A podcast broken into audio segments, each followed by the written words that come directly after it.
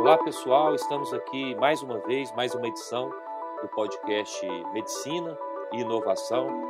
Eu, Fábio Veras, uma experiência na área de inovação. Marcos Galasso vai se apresentar. Hoje a gente tem uma convidada muito especial. Fala aí, Marcos. Olá pessoal, prazer enorme gravar mais um episódio. É, eu sou Marcos Galasso, sou cirurgião torácico e atualmente vivendo no Canadá.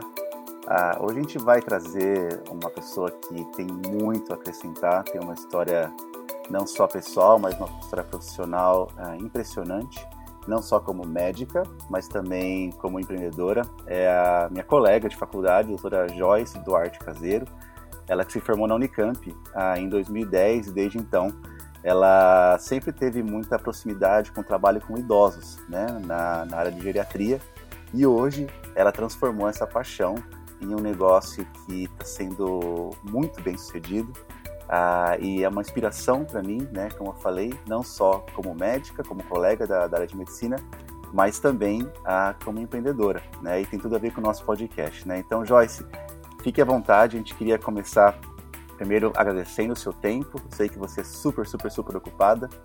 E conta um pouquinho pra gente a sua história, né, a, a seu, seu background uh, como médica e como que essa ideia né, surgiu para você transformar a sua paixão em um negócio que está sendo super bem sucedido. Olá, pessoal. Obrigada pelo convite. Um prazer estar aqui para contar um pouquinho do empreendedorismo. Bom, eu sou médica, eu sou formada pela Unicamp, como o Marcos falou. É, me formei em 2010. Comecei a trabalhar muito é, em plantões. É, tive já consultório também, bem no comecinho. Passei na residência de clínica, também na Unicamp, e precisei trabalhar mais ainda, porque eu precisava manter minha casa, minha família não, não tinha muitas condições de me manter na Unicamp, então precisava trabalhar. E comecei a trabalhar também em alguns residenciais além do plantão, residenciais de idosos, as famosas casas de repouso, asilos aqui do Brasil. Percebi que o bastidor desses residenciais, quando a gente como médico entra num residencial, eu percebi que não tinha absolutamente nada de segurança para o idoso, um bom atendimento, um cuidado adequado, eu, na verdade, fiquei desesperada no começo. Falei, meu Deus, será que eu estou colocando meu CRM em risco? Falei, nossa, vamos, vamos procurar entender esse mercado, né? E aí eu tive um, um, na verdade, um questionamento até da minha família, que falou assim, nossa, Joyce, mas você vai começar a trabalhar em casa de repouso? E seu consultório? É, você não vai investir em ter uma clínica? Falei, gente, eu adoro idoso, eu estou vendo que tem uma necessidade no mercado para a gente melhorar um atendimento que existe, uma necessidade que existe. Então, foi a primeira vez no empreendedorismo que eu tive que tomar uma decisão. E é uma decisão muito difícil, porque a gente aprende na faculdade que o auge que o médico chega realmente é ter o consultório, ter sua carteira de clientes. Uhum. Então foi a primeira decisão muito difícil que eu tomei para partir realmente para o empreendedorismo, para um negócio totalmente diferente do que existia no Brasil. Isso em 2014, né? Então já tem uma, uma corrida aí de, de alguns anos. Ô Joyce, fala para nós assim, é, quando as pessoas veem um caso de sucesso, e a sua empresa hoje é um caso de sucesso, né? Uma, uma rede de hospedagem de idosos com qualidade, que se espalhou e virou uma, uma grande franquia, já recebeu até investimento, já antecipando um pouco, você vai falar disso mais para frente. Já está dando spoiler. É, mas quando você é, começa a falar, e a gente não apresentou a empresa, que é uma, que é uma grande empresa, né, é, para os padrões ali do, do seu início de crescimento, exatamente desse momento e da iniciativa de começar e do vento contra, né? Todo mundo dizendo, Joyce, mas você quase como quem diz, vai abrir mão da sua carreira. E eu tenho certeza que muito, muita insegurança surgiu no seu íntimo, né? É, quando a gente fala de propósito, que é o que nos move sempre, é a força que sustenta as nossas decisões, não importa qual seja, é, eu queria que você explorasse um pouco esse sentimento, assim, não, eu imagino que você pensou, eu acredito que é um mercado com super potencial, eu estou vendo e eu vou arriscar, sem que ninguém tivesse falando isso mesmo, Joyce, nós te ajudamos, estamos aqui para te amparar, quer dizer, você não tinha essas, essas, essas seguranças, né? Explora para a gente um pouco, para que o profissional de saúde que está nos ouvindo entenda que nem tudo é um plano de negócio perfeito quando você tem a iniciativa de querer sair da caixa e fazer algo diferente, né, Joyce? Olha, foi bem difícil, é bem o que você falou mesmo. Foi muito vento contra. Um dia no plantão eu estava trabalhando e uma amiga virou para mim e falou assim: Joyce, eu atendo num residencial para idosos e eu preciso muito que você faça para mim, vá lá, veja os idosos, é uma coisa super fácil, porque eu não tenho como trocar o próximo plantão, eu preciso trabalhar e eu preciso que você vá. Falei, ah, deve ser tranquilo, gosto, né, de idoso. E fui visitar esse residencial, fui fazer essa, essa visita médica. Quando eu entendi esse bastidor, falei, não, eu vou realmente fazer um residencial meu. Eu falo que as coisas não acontecem por acaso, né, Fábio? Dois meses depois dessa decisão que eu tive, porém, assim, difícil de ir para o mercado, encontrar uma casa, a gente não. Assim, esse apoio realmente foi muito, muito baixo no começo. Meu avô, em São Paulo, teve diagnóstico de Alzheimer. Eu acho que esse foi um passo, um empurrão. Gatilho, né? Exatamente. Quando eu vi que ele estava precisando de um serviço, eu não tinha ninguém, nenhum profissional da área da saúde na família então eu acabei assumindo meu avô. Eu trouxe o meu avô para um dos residenciais que eu trabalhava para deixar ele mais próximo de mim. E falei, putz, agora eu preciso tirar do papel esse projeto. E eu trabalhava, além dos plantões, trabalhava numa enfermaria de uma cidade aqui pequena, 60 mil habitantes, em Jaguariúna. E eu falava para o meu marido, meu marido é economista, ele falava, Joyce, pelo amor de Deus, você não vai começar um projeto, a gente não tem dinheiro, a gente precisa fazer um plano de negócios, a gente precisa se organizar. Falei, não, fica tranquilo. Falei lá na enfermaria que eu queria muito fazer uma casa de repouso. Cidade pequena é assim, né? No dia seguinte apareceu um, moço de uma imobiliária falando: Você que é doutora Joyce? Vem cá, encontrei uma casa excelente para a senhora fazer sua casa de repouso. Saí no meio do plantão, Fui lá, visitei, adorei, trouxe a chave para casa, mostrei para o Pedro, para o meu marido, falando: pronto, agora eu vou começar. Quase matei ele do coração, né? Mas falei: agora eu vou começar.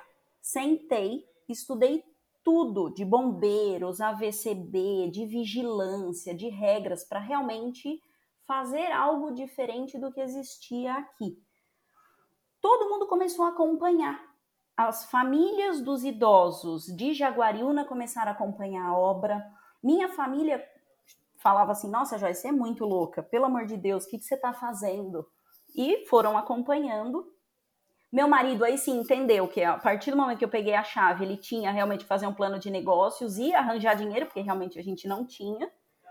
E o mais interessante foram os amigos médicos e amigos enfermeiros que estavam nos plantões acompanhando comigo, e quando eu inaugurei, eu inaugurei com a casa cheia. O pessoal olhou para mim e falou assim: Nossa, Joyce, eu tenho uma graninha guardada, mas eu não sei o que fazer, eu não sei nem alugar uma casa. Você não pode me ajudar? Foi esse momento que eu entendi que, nossa, eu acho que eu estou fazendo alguma coisa diferente do que eu tinha aprendido lá atrás na faculdade. Não, e Joyce, eu até vou, vou, vou querer entrar nessa aí, porque é. tem muita coisa muito valiosa que você falou agora nessa sua história. Né? Já tá, já estava até entrando na questão de expansão, mas eu queria voltar um pouquinho uhum. nesse momento em que você foi lá, viu, pegou a chave, como você falou. Essa é uma atitude, né, Joyce, que é talvez a maior definição, a melhor definição que a gente pode ouvir nesse episódio do que é ser empreendedor que é por mais que você não tenha um domínio completo, né, de A a Z, de todos os processos, você, você toma uma atitude porque você teve uma visão, né? E eu acho que é isso que muitas vezes falta, até para colegas médicos que têm muitas vezes na questão da carreira uma visão mais conservadora, mas esse seu passo foi qualquer coisa menos ser conservadora, né? E a outra coisa que eu queria pontuar também é que você falou que seu, seu marido no começo ficou um pouco preocupado, e também os seus colegas de trabalho, que é um outro ponto que é muito importante para quem pensa em empreender, que é você, com o brilho nos seus olhos, né, você convence as pessoas de que o seu projeto faz sentido. Mesmo que, naquele momento, a única coisa concreta que você tinha na mão era uma chave, né? Mas as pessoas já vendo o brilho nos seus olhos e vendo que o seu coração estava naquilo, elas já até começaram a falar, pelo que você contou aí, ah, tem um dinheiro guardado, me ajuda a construir alguma coisa junto com você. Então, assim, é, Joyce, eu queria deixar isso bem, bem assim, é, claro para as pessoas que estão ouvindo, que é a atitude empreendedora, né? E a sua motivação que acaba cativando as pessoas em volta. Então esse é o começo de tudo, né? E aí depois é, você acaba basicamente replicando esse modelo ah, na expansão, né? E até pegando o gancho, queria te fazer uma pergunta, Joyce. Como que você fez né, para você aprender sobre o negócio, porque assim, né, a gente, a gente é médico, e eu também, até curiosamente, né, eu, eu trabalhei um pouquinho também com, com idosos, não tanto quanto você, mas logo recém-formado trabalhei com idosos, era mais uma empresa que, que fazia atendimento em casa, né, eu trabalhei com ambulância também, e a, a, parte de trabalhar com idosos, como você, a gente é médico, a gente aprende na faculdade e tudo. Mas e como que você fez para aprender a parte do business mesmo? Você falou assim, ah, vi, vi bombeiro, é, fui ver como é que monta. Você foi tudo autodidata ou você fez algum curso, foi atrás de alguma coisa? No começo, Marcos, fui bem autodidata. Foi uma coisa assim muito espontânea, porque quando eu fui naquela primeira casa de repouso fazer um atendimento e eu entendi que aquele lugar não era o adequado para os idosos, falei, cara, eu acho que existe um mercado aí, existe um negócio, né? Eu fui procurar o que existia, porque a gente sai da faculdade, a gente não tem essa visão de mercado. Eu, de verdade, sentei no Google, coloquei lá Casa de Repouso Campinas. Apareceram mais de 90 casas, isso em 2014. Falei, nossa, eu vou procurar, eu quero entrar nessas casas e entender se todas elas funcionam assim. Eu ligava nas casas de repouso e falava: Oi, tudo bem? Vocês têm médico? as casas não, temos médico, temos enfermeiro, temos fisioterapeuta, temos nutricionista. Ah, que pena, porque eu sou médica, eu queria oferecer serviço. Ah, doutora, você consegue começar amanhã? Então, assim, eu entendi que. Exatamente. É, é, muito isso, assim. É, é... é, muito assim, exatamente assim mesmo. Eu entendi que, assim, tinha um bastidor não organizado ali gigantesco. Então, o meu primeiro passo para entender o negócio foi realmente conhecer o bastidor do que já existia. Conhecendo esse bastidor, eu falei, cara, não dá. E eu sempre fiz muito plantão, eu sempre fui muito de protocolo, eu sempre fui muito metódica, então para mim aquilo realmente era desesperador, incomodava. E quando a gente encontra algo que incomoda, a gente precisa resolver. Então muita gente fica, ai, nossa, vou inovar, eu quero fazer um negócio inovador. Cara, é só olhar ao redor. Olha ao redor e veja qual é a dificuldade que as pessoas estão tendo. Isso realmente você consegue inovar. E aí comecei a estudar o, o, o, regras de casa de repouso, fui atrás da RDC, que é uma regra específica para casa de repouso. Meu marido ajudou muito por ser economista, mas eu também precisava entender. A gente não tem nada de, de financeiro, de, de economia na, na faculdade, na área médica, né? Eu fui fazer um técnico em administração. Foi a primeira coisa que eu fiz, porque eu entendi que o negócio cuidar de idosos tinha um bastidor de contas, tinha um bastidor de pagamento de folha, tinha um bastidor de impostos. Eu precisava fazer tudo casado para realmente ser um negócio saudável. Então a primeira coisa é, você está cuidando de uma, está cuidando de uma população que é bastante Exatamente, vulnerável. eu né? não posso. E aí não é, não é a mesma coisa de você cuidar de um adulto num, num plantão, por exemplo, um pronto-socorro, que óbvio também é Sim. vulnerável, mas um idoso é muito mais, né? Então, imagino que deva ter alguns elementos não só técnicos, né, mas também de cuidado que são específicos dessa população. Né? Exatamente. E eu precisava realmente fazer ser muito saudável, porque eu tinha na cabeça assim, nossa, eu não posso, por exemplo, ah, coloquei um monte de idosos no residencial, tá lindo e maravilhoso, mas as contas não estão fechando. É diferente você fechar uma loja de roupas que você vende o estoque sucesso do que você fechar uma casa de repouso. O que, que você faz com os idosos? Né? Então.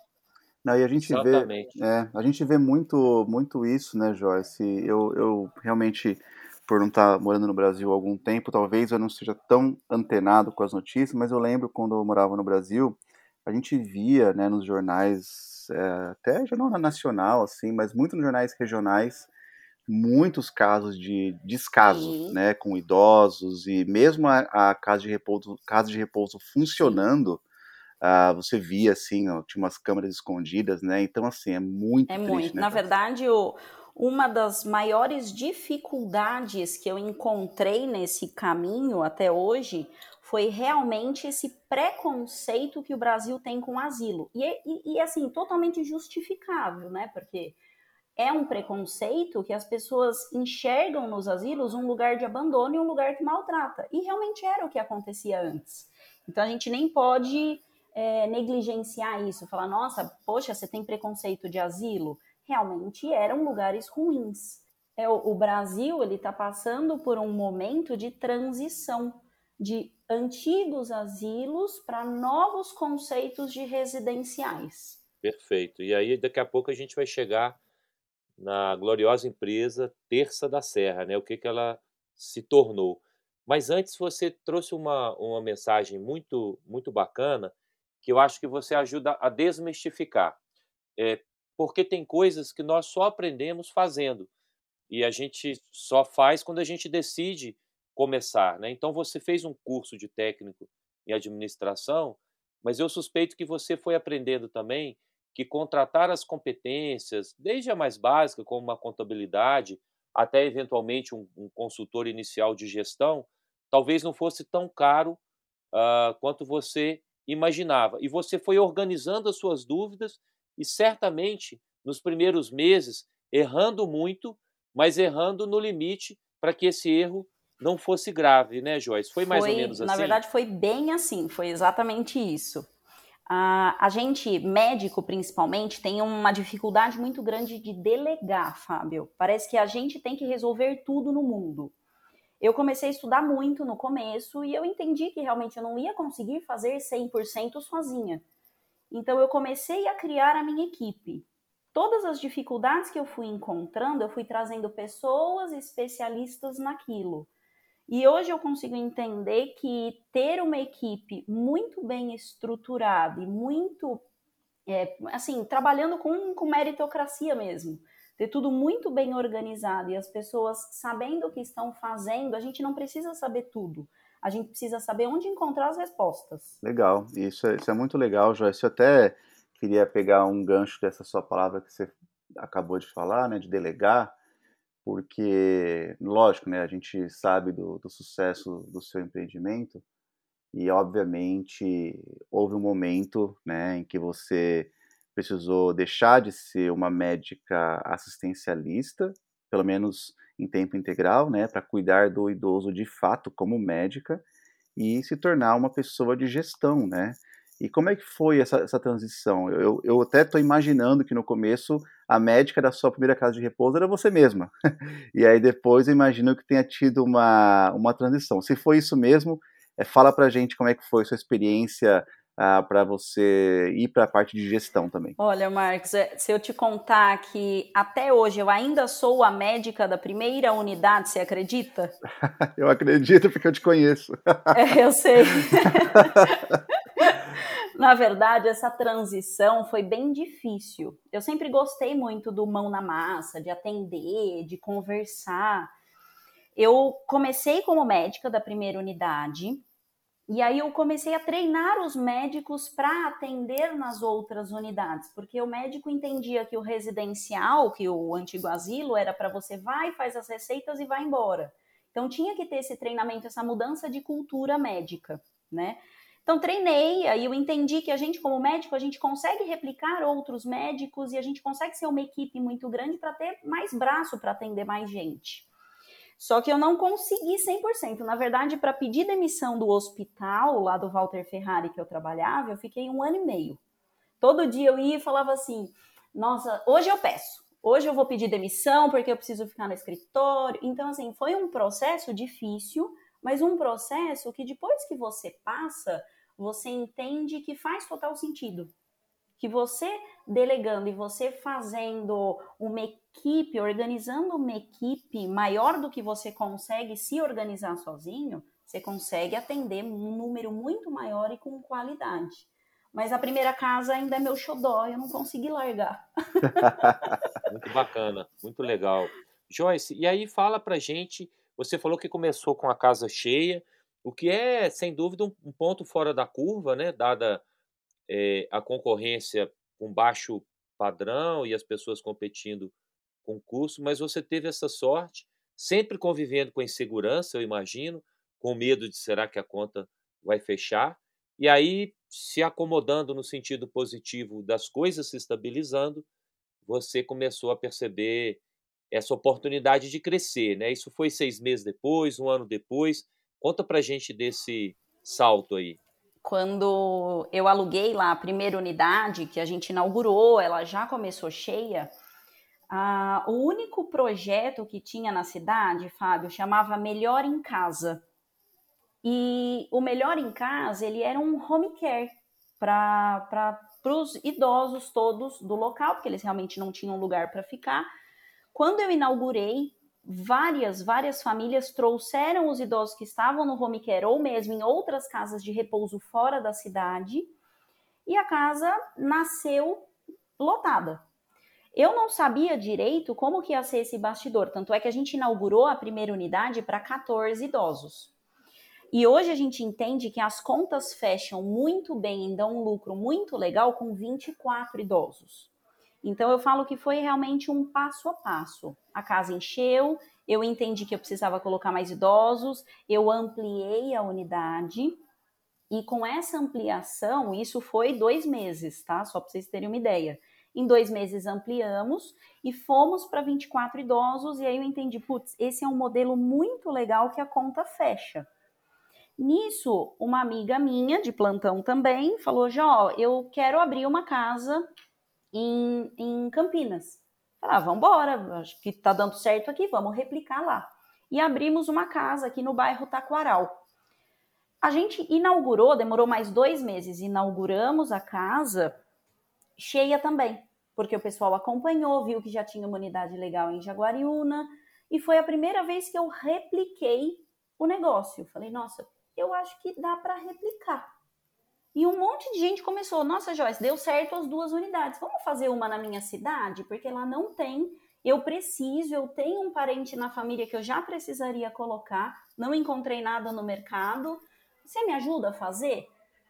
Aí eu falei, ah, legal, vou fazer uma consultoria, né? Acho que é assim que chama. Cheguei em casa toda feliz, uh, super ideia, vou fazer uma consultoria, vou ajudar, né?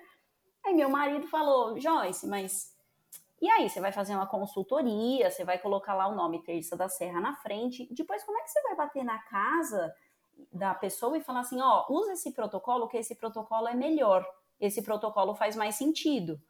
Ele, eu acho que isso é franquia. Falei, nossa, será? Vamos procurar o que tem no mercado, porque não é possível que não tenha nada, né? Fui no mesmo Google que eu procurei casa de repouso lá no passado e entendi que realmente não tinha nada, nada protocolado, nada, assim, não existia franquia. Ah, legal, não existe, vou fazer. Liguei para duas empresas de consultoria que, assim, organizam franquias, né, profissionalizam e tudo mais. E a resposta que a gente teve foi: isso provavelmente não dá certo, nunca ninguém fez, isso não vai dar certo. Tem... Que são as premissas, né, Joyce, que o empreendedor ouve das verdades de terceiros e que a gente tem que tomar muito cuidado, né? Exatamente. Porque assim como você poderia ter desistido quando, quando alguém na sua família disse que não fazia sentido, novamente você poderia ter desistido por uma incerteza em relação a essa convicção, né? É isso aí tem o um nome, né? Isso aí chama-se crenças limitantes, né? Que são coisas que estão enraizadas na nossa mente até a faculdade de medicina, infelizmente, não ajuda nada nisso, porque a faculdade de medicina acaba enraizando muitas crenças, né? A gente já, já falou sobre isso e é, é muito difícil você quebrar, né? Você precisa realmente pensar é, fora da caixa, né? Aliás, Joyce, é só uma, uma outra coisa que me ocorreu aqui. Você comentou que no comecinho você acabou pegando é, outros médicos que davam plantão com você, e aí depois você até já citou a palavra franquia, mas antes de falar da franquia, no começo a, as outras unidades, né, a expansão foi com, com lugares próprios, né? Você não, você não começou franqueando, né? Não, não comecei. A primeira unidade que a gente fez fora a de Jaguariúna, né? A primeira unidade foi a de Jaguariúna, a segunda foi em Campinas, com uma médica neurologista que é a Luísa Piovesana. Ela falou: Nossa, Jó, vi que deu certo, quero fazer. E a gente fez como própria, né? Eu, eu no CNPJ. E a partir daí é que a gente falou: Nossa, a gente precisa organizar um jeito até jurídico, né? Que eu também sou super assim: Nossa, vamos fazer, vamos fazer, vamos fazer. Só que tem a parte jurídica toda. Então a gente cresceu duas unidades próprias e a partir daí sim, aí a gente foi para o caminho da franquia. Paralelo à franquia, aí a gente sempre faz franquia e algumas unidades próprias também. As unidades próprias são muito importantes para a gente testar protocolo, organizar protocolo, ter a vivência do dia a dia e também poder treinar a equipe toda.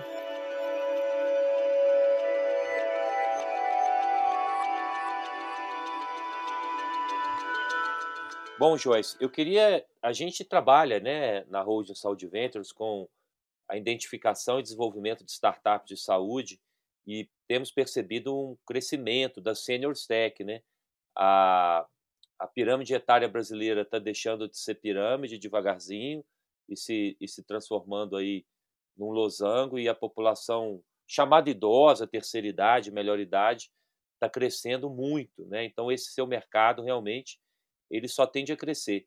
Mas é fundamental para a gente ouvir como que você enxerga essa questão das startups de saúde ou da inovação em saúde, como que de alguma maneira você busca, você se apropria disso, do seu jeito na captura de tendências e na atualização do seu negócio. Olha, na verdade, até para dar um spoiler aqui, resumir um pouquinho qual o meu primeiro contato com startup, foi quando eu precisei, é, quando a gente começou a crescer para longe, e aí eu precisei ter é, um, um guarda-chuva mesmo, para a gente conseguir enxergar todas as unidades embaixo, para a gente manter qualidade. Foi que eu falei, nossa, eu preciso de tecnologia. Eu preciso trazer um prontuário eletrônico, e aí, como médico, eu preciso entender se esse idoso tá bem, se não tá, se à noite ele vai levantar, cair, é um problema. Então, eu preciso procurar algo no mercado que, que realmente me ajude. E quando você fala tecnologia e idoso, casa de repouso, parece que é um negócio que nem combina, né? Então foi, foi uma coisa que assim me assustou também. Isso foi em 2016, porque eu fui procurar e realmente não tinha nada no mercado que me trouxesse, eh, assim, que encaixasse dentro de uma ILPI, que a gente chama Casa de Repouso aqui no Brasil como instituição de longa permanência para idosos. Eu criei aqui dentro do, do, da nossa sede uma startup de tecnologia. Conversei com muita gente, é, pesquisei muito fora, porque na Europa, principalmente, tem bastante coisa, mesmo nos Estados Unidos também tem muita coisa, mas aqui no Brasil tudo ainda engatinha muito. Nos dois últimos. Que bacana. É, foi uma segunda iniciativa de empreendedorismo dentro do seu negócio. É, né? acabou, acabou que a gente vai vendo as necessidades que a gente vai tendo dentro de um residencial e a gente vai desenvolvendo, a gente vai atrás das melhorias para evitar as intercorrências, né? Então, hoje a gente tem um prontuário eletrônico específico para ILPI, o que tinha no mercado era muito para hospital, então eu não conseguia encaixar. Hoje a gente tem uma tecnologia patenteada aqui que olha, cada idosinho que entra, ele recebe um relógio, um smart band, e eu capto todas as informações de N idosos dentro de um residencial por um gateway e encaminho para uma central que eu montei aqui de monitoramento. Porque aí realmente eu consigo monitorar todas as unidades com imagens e consigo monitorar os sinais vitais desses idosos. Então, eu consigo mesclar o cuidado de, de, do dia a dia do idoso com um cuidado médico. Ou seja, você trouxe um, um, uma plataforma que aumentou a eficiência desse monitoramento e, portanto, do cuidado e do desfecho. Né? Então, você trouxe a tecnologia aí como sua aliada. Depois a gente pode conversar sobre como escalar essa sua tecnologia para o mercado fora da clínica. Não sei se você já está pensando nisso também, Joyce. Olha, penso muito, na verdade, Fábio, porque dá muito certo dentro do residencial e o residencial é um local que a gente consegue validar. E a, e a partir do momento que você valida, você consegue ir para casa dos idosos, você consegue ir para home care, você consegue ir até para dentro de hospital. Porque quando é quando, por exemplo, eu dou alta de um de uma UTI. Lá na UTI, o idoso está todo monitorado, tá maravilhoso. A partir do momento que eu dou alta da UTI, ele vai para a enfermaria, ele vê, a, o pessoal olha a pressão dele, é, vê é, batimento cardíaco de hora em hora, no máximo. Então, se ele tem um reloginho que está monitorando ele o tempo inteiro, é como se eu tirasse ele da UTI e mantivesse ele monitorado. Então, isso é tudo coisas que tem na cabeça que a gente vai entendendo que o mercado pode aceitar super bem. Legal, Joyce. Até é um comentário que eu queria fazer a respeito desse Smart Band que você falou. Essa é uma super tendência, né? Óbvio que você sabe, mas para quem não para quem não está muito familiarizado, uh, isso em inglês é chamado de wearable, que é basicamente uh, um dispositivo que é usável, né, no seu corpo. E a, o, a Apple já, já tem investido muito nisso, com o Apple Watch, em que você consegue ver o batimento cardíaco. E isso associado com monitoramento à distância, é, entre tantas outras vantagens, acaba trazendo uma qualidade de vida muito melhor para o idoso, que, por exemplo, não consegue ter uma mobilidade tão grande quanto um adulto ou quanto um adolescente. Então, se você consegue ter os mesmos dados, sem precisar que o idoso se mobilize tanto, só isso já traz uma baita qualidade de vida, diminui o risco de quedas, né, que é um problema super prevalente entre os idosos, então é, é algo assim que eu acho espetacular e com certeza é algo que pode ser validado em outras populações. Ah, essa tendência também acontece na América do Norte, né? Ah, tem muita gente que diz, né, Joyce, que a pandemia, né, do, do, do Covid acabou é, antecipando em 10 anos, né, o que iria acontecer e vocês mesmo antes da pandemia já estavam na, na vanguarda. Então, assim, mais uma vez, é muito inspirador, né, Joyce? Eu queria é, aproveitar esse gancho e falar a respeito um pouquinho mais da, da expansão, né? Porque é, a gente foi fazer a lição de casa, vocês têm, até onde eu sei, mais de 70 unidades em, sei lá, cinco, seis estados, ou sete estados diferentes, né? E isso aconteceu muito rápido, né, Joyce? Como é que foi, assim, como que vocês lidaram com essa velocidade de expansão, né? Nossa, dá até um frio na barriga, só de falar. na verdade, hoje eu estou até olhando a lousa aqui do escritório, são 85 unidades em 10 estados. Uau! É, crescemos bem, isso em quatro anos, né? É, é, é muito voltando ao que eu falei no começo, é organizando uma equipe. Quando você organiza uma equipe e com o monitoramento, com a tecnologia, casando as duas coisas, você consegue ir para qualquer lugar, não só do Brasil, mas você consegue para qualquer lugar do mundo. Porque concentrado aqui no escritório, eu consigo fazer todas as auditorias, eu consigo fazer todos os treinamentos.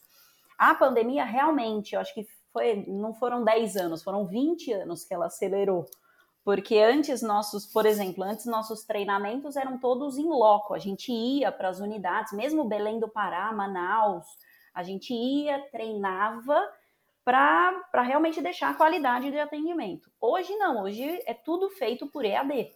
E o pessoal entende que é a melhor maneira para ser feito hoje. Antes não, hoje antes o pessoal nem sabia mexer. Hoje facilitou demais. E, e assim, franquia, na verdade, é, eu acho que foi o melhor modelo que a gente pôde escolher. Foi, a gente virou uma franqueadora por acaso, porque existiu essa necessidade, né? As pessoas queriam fazer, queriam levar para as cidades delas, mas a franquia ajuda muito a crescer, porque eu tenho lá na ponta um dono. Eu tenho lá na ponta uma pessoa que está presente, está cuidando dos idosos, está junto com a equipe, está supervisionando junto com a gente. Então, esse crescimento rápido, acho que são duas coisas paralelas mesmo. É muita gente da área da saúde entendendo que dá sim para investir paralelo ao trabalho principal que essa pessoa tem e a franquia ajuda muito em estarmos juntos nessa padronização e ter uma pessoa lá na ponta e dar essa segurança também para a gente para manutenção da nossa marca. Eu ia dizer, ia fazer uma brincadeira aqui. Eu ia dizer que se eu estivesse no Brasil, eu já estaria assinando o cheque já, Fabião. Saber como é que eu faço para ser para ser para ser para ser franqueado. O Fabião tá aí, viu, Bora Joyce? Bem. Legal, problema, não. legal. Vamos fazer no Canadá. Só uma brincadeira. Não tem problema. Isso aí, ó. Olha aí, ó. Vamos lá, Joyce. Eu tenho. A gente está caminhando para o fim aqui no, no, nosso ciclo, né? Eu acho que as suas histórias empreendedoras e inspiram aí muitas pessoas. Talvez a gente possa trabalhar um, um segundo episódio aqui do podcast com você, trazendo vários outros temas. E eu vou fazer aqui quatro é, colocações rápidas aqui muito no ping-pong para ver se você tem qual que é o, a, sua, a sua opinião. Né? Primeiro, eu acho que seria legal você falar, é, se, se for possível, qual que é o valor da taxa de, de licenciamento ou de franquia. Eu acho que para quem está nos ouvindo pode ser interessante saber. É, não sei se é uma questão comercial que envolve uma negociação mais sensível. E, e duas outras questões que são as seguintes. Primeiro, é, a questão da, do, do cuidado do idoso pela família, pelos filhos e netos, né? Essa sempre foi uma questão controversa e a gente percebe ou sabe que no mundo de hoje, é, às vezes, há um, uma impessoalidade nesse relacionamento, esse distanciamento e às vezes até esse largar, né? Então, muitas famílias ainda é, passam ou pelo preconceito ou pela displicência é, é, de não saber o que fazer com o idoso ou dentro de casa ele muda a rotina. Como é que vocês lidam com isso nessa relação? Qual que é a sua percepção em termos de cultura de uma sociedade, né? Aonde que é o lugar onde a gente deva estar é, tá trabalhando de maneira adequada essa transição para o momento onde a mobilidade, enfim, e o despertar eles entram é, em, outro, em outra dimensão. E, e também é, a questão do mercado da prevenção, né, Joyce? Porque a gente vive esse mundo também Sim. que nós achamos que aposentaremos velhinhos, saudáveis, por, por força de uma, de uma fada aí, madrinha, que vai nos permitir ficar grisalhos, né? não ficar obesos, não ter uma série de problemas que, que a tecnologia começa a mostrar, né? através de dashboards e, sobretudo, de monitoramento, que a gente já a partir, sei lá, de que idade tem que cuidar muito bem de alimentação, de atividade física, é, das probabilidades estatísticas de nos tornarmos crônicos.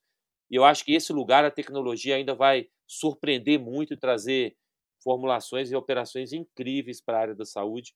Eu sei que foram três considerações um pouco longas assim, mas queria te ouvir um pouco. Vamos lá.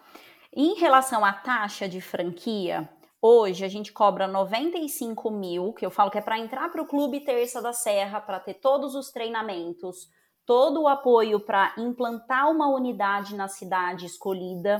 A gente tem é, vários, várias organizações aqui dentro do escritório para saber certinho, dentro de uma cidade, até a rua que você precisa encontrar uma casa que é a mais adequada para o residencial. É tudo para organizar e inaugurar, é como se fosse um chave na mão. A gente entrega a chave para você começar o seu negócio. O investimento total chega ao redor de 450 mil para ter uma casa reformada, é, prontinha, com os móveis, com tudo muito organizado. Incluindo a taxa de licenciamento da Incluindo franquia? Incluindo a taxa. Okay. Aí chega nesse valor de 450 mil. Em relação à família, eu falo que o Brasil está passando por um momento muito singular mesmo. Ele está se desenvolvendo. O que a gente encontra na Europa, nos Estados Unidos, é, é um, uma sociedade muito mais desenvolvida, que olha para uma casa de repouso e fala: nossa, é, quero morar lá no futuro, vou organizar. É uma decisão da pessoa e não da família, né? Exatamente, exatamente. É uma decisão da pessoa. Aqui no Brasil, não. Aqui é uma decisão da família. E quando que a família toma essa decisão? Quando ela já está muito cansada, quando ela já tentou de tudo, ela já tentou home care, Cuidadores, e, e né? né? Era aquela pessoa que Exato. Já não, ela já tentou de tudo, assim, tudo possível e o imaginável. Aí ela fala: "Não, chega, não consigo mais". Até porque a mulher hoje ela trabalha.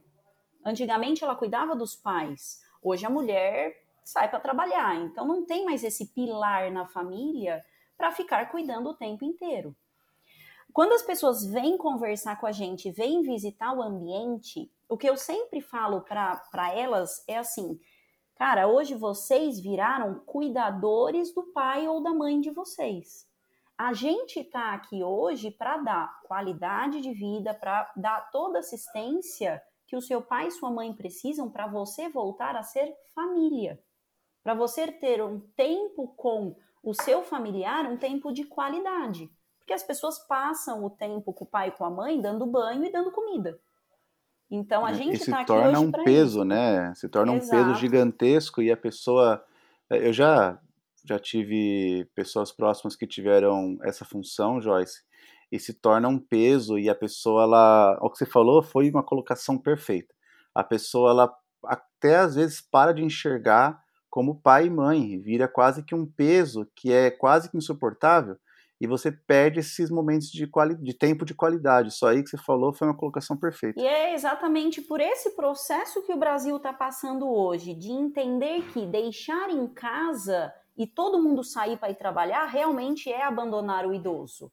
Não é abandonar, levar para dentro de uma ILPI, que ele vai conversar com pessoas da mesma idade, ele vai ter atividades, ele vai ter uma rotina dentro da casa dele sozinho, aí sim é abandonar. Então eu falo que é uma transição cultural que o Brasil está passando, deixando de ser aquela cultura zilar para uma cultura que lá na frente a gente vai olhar para um residencial e falar: ó, já escolhi, quero morar nesse, vou me organizar para isso. Em relação à prevenção, também é um, um, uma mudança que está acontecendo no Brasil. Antes ninguém nem pensava em prevenção. Hoje já tem muita, muita tecnologia, inclusive, para cuidar não só dos idosos, de todo mundo, para acompanhar, para as pessoas se prevenirem mesmo, para não ter nenhum tipo de obesidade, doença, diabetes, todos os, todos os BOs que a gente encontra hoje, né?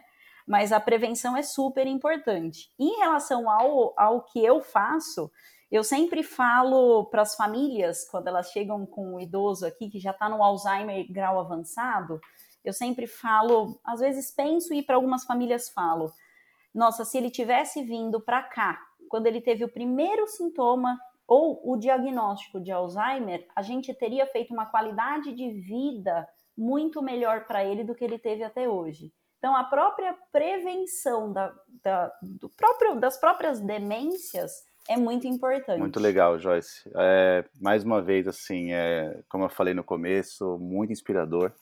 Né? Sempre que eu, eu consigo conversar com pessoas que estão liderando movimentos como você está fazendo, eu sempre aprendo pra caramba, né? não só a respeito ah, de como empreender, mas até como ser uma pessoa com uma, uma, cabeça mais aberta, pensar fora da caixa. Então, assim, Joyce, a gente queria agradecer muito assim, o seu tempo, a sua presença, seus insights. É, se a gente conseguir a, a, as agendas, a gente quer conversar mais com você, como o Fábio falou. Então, assim, muito obrigado, tá? Para quem não sabe, vou fazer uma espécie do jabá aqui.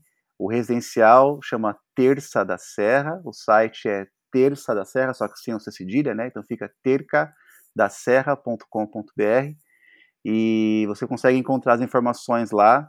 Se você tiver interesse também de se aliar a Joyce ah, como franqueado, ela já, já deu a dica. Eles estão expandindo, né? Então é uma coisa muito legal. Joyce, obrigado pelo seu tempo. Esse é o podcast é, Saúde, é, Medicina e Inovação. A gente tem o apoio da Saúde Ventures. E eu queria que você desse só um recado final uh, para quem pensa como você, que quer empreender e quer fazer coisas fora da caixa, especialmente quem trabalha na área da saúde. Obrigado, Joyce. Obrigada, gente. Foi um prazer poder falar um pouquinho desse mundo aí que a gente está desenvolvendo e mudando essa cultura. E para quem quer empreender, Cara, você vai ter medo. É normal ter medo, mas não deixe ele te travar, não. Faz, faz acontecer, porque realmente tem muita coisa pra gente desbravar nesse mundo. Bacana, Joyce. Obrigado demais por inspirar tantas pessoas aí que estão nos assistindo e vamos continuar esse bate-papo. Até a próxima, pessoal. Tchau, tchau. Tchau, tchau.